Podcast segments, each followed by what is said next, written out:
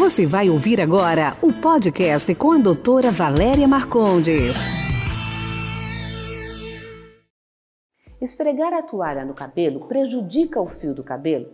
Às vezes você está com pressa, quer secar rápido, então você esfrega a toalha no cabelo. Isso é ruim para o fio, porque o fio molhado ele é mais frágil, mais quebradiço. Então, na hora que você esfrega a toalha, ele quebra mais. O ideal é que você faça aquele turbante na cabeça, aperte esse turbante para que a água seja absorvida e depois você pode usar o secador, o secador no mais morno, não muito quente. Direcionar o secador mais para o fio, não para a raiz do cabelo.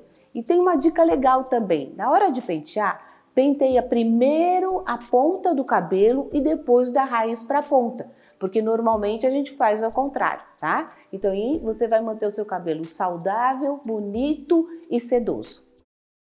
Esse foi nosso podcast de hoje. Espero que você tenha gostado. Quer participar? Envie sua pergunta em áudio para o WhatsApp 11 99459 3134. Sua pergunta será respondida no próximo podcast.